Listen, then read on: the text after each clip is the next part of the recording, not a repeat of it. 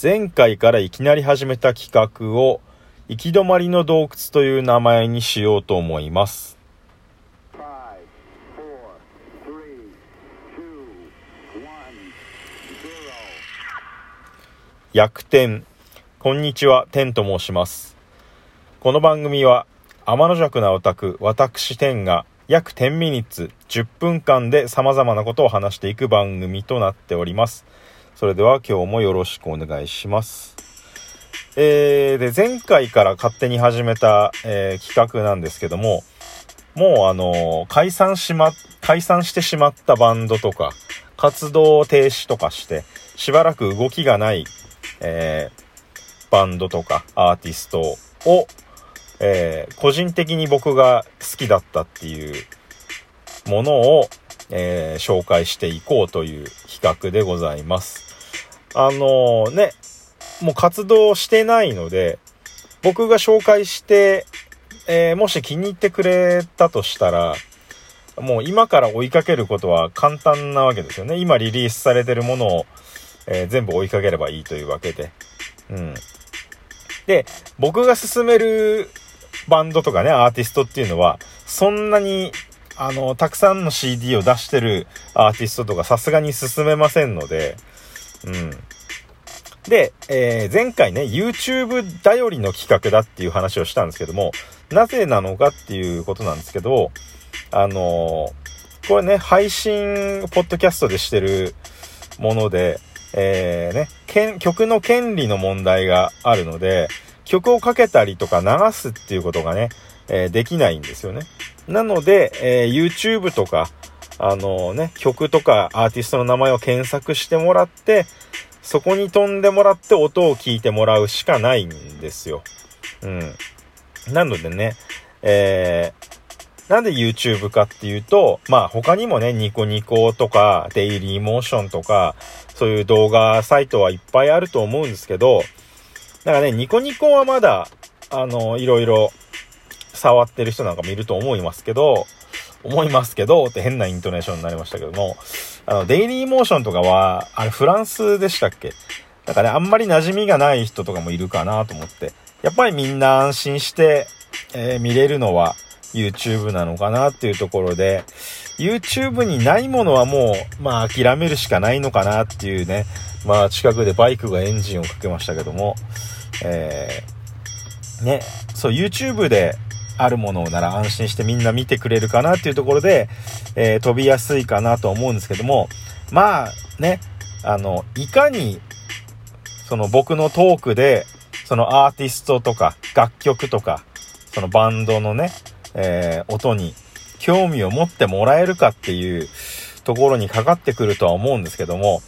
まあ、そういうことはね、結果はあんまり気にせずに、え進めていきたいと思います。で、今日おすすめする、紹介するバンドはですね、 Scapegoat という日本のパンクバンドでございます。ね、あの、 Scapegoat って、まあ、生贄とかそういう意味なんですけど、うん。まあ、スケープゴートっていう、その、名前がね、えー、だけで調べると、日本のバンドだと、今も現役でビジュアル系のバンドがあるらしいんですけど、まあちょっと僕は存じ上げなかったんですけど、うん。じゃなくて、そのビジュアル系のバンドじゃなくて、日本のパンクバンド。で、今はしかも活動していないと解散しているので。あとはね、海外にも Scapegoat っていう結構、そういう激しめのバンドがいるみたいで、で海外のバンドではなくて、日本の Scapegoat っていうバンドを紹介したいと思います。これが1994年に結成で、えーボーカルギターの人がフランス人と日本人のハーフの方で、えー、リョーキナパトールさんっていう方なんですけど、うん。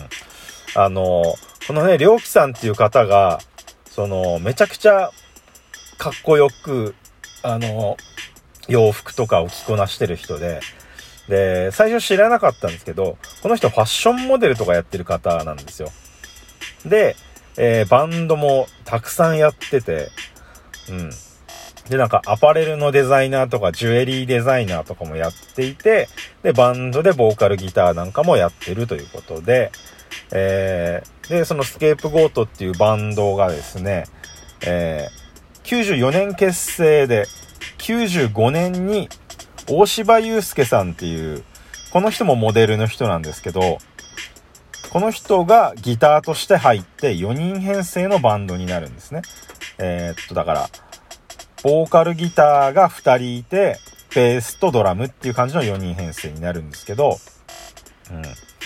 で、えー、同じ年の95年にファーストアルバムを出すと。で、この大柴祐介さんっていう方は、俳優とかもやってて、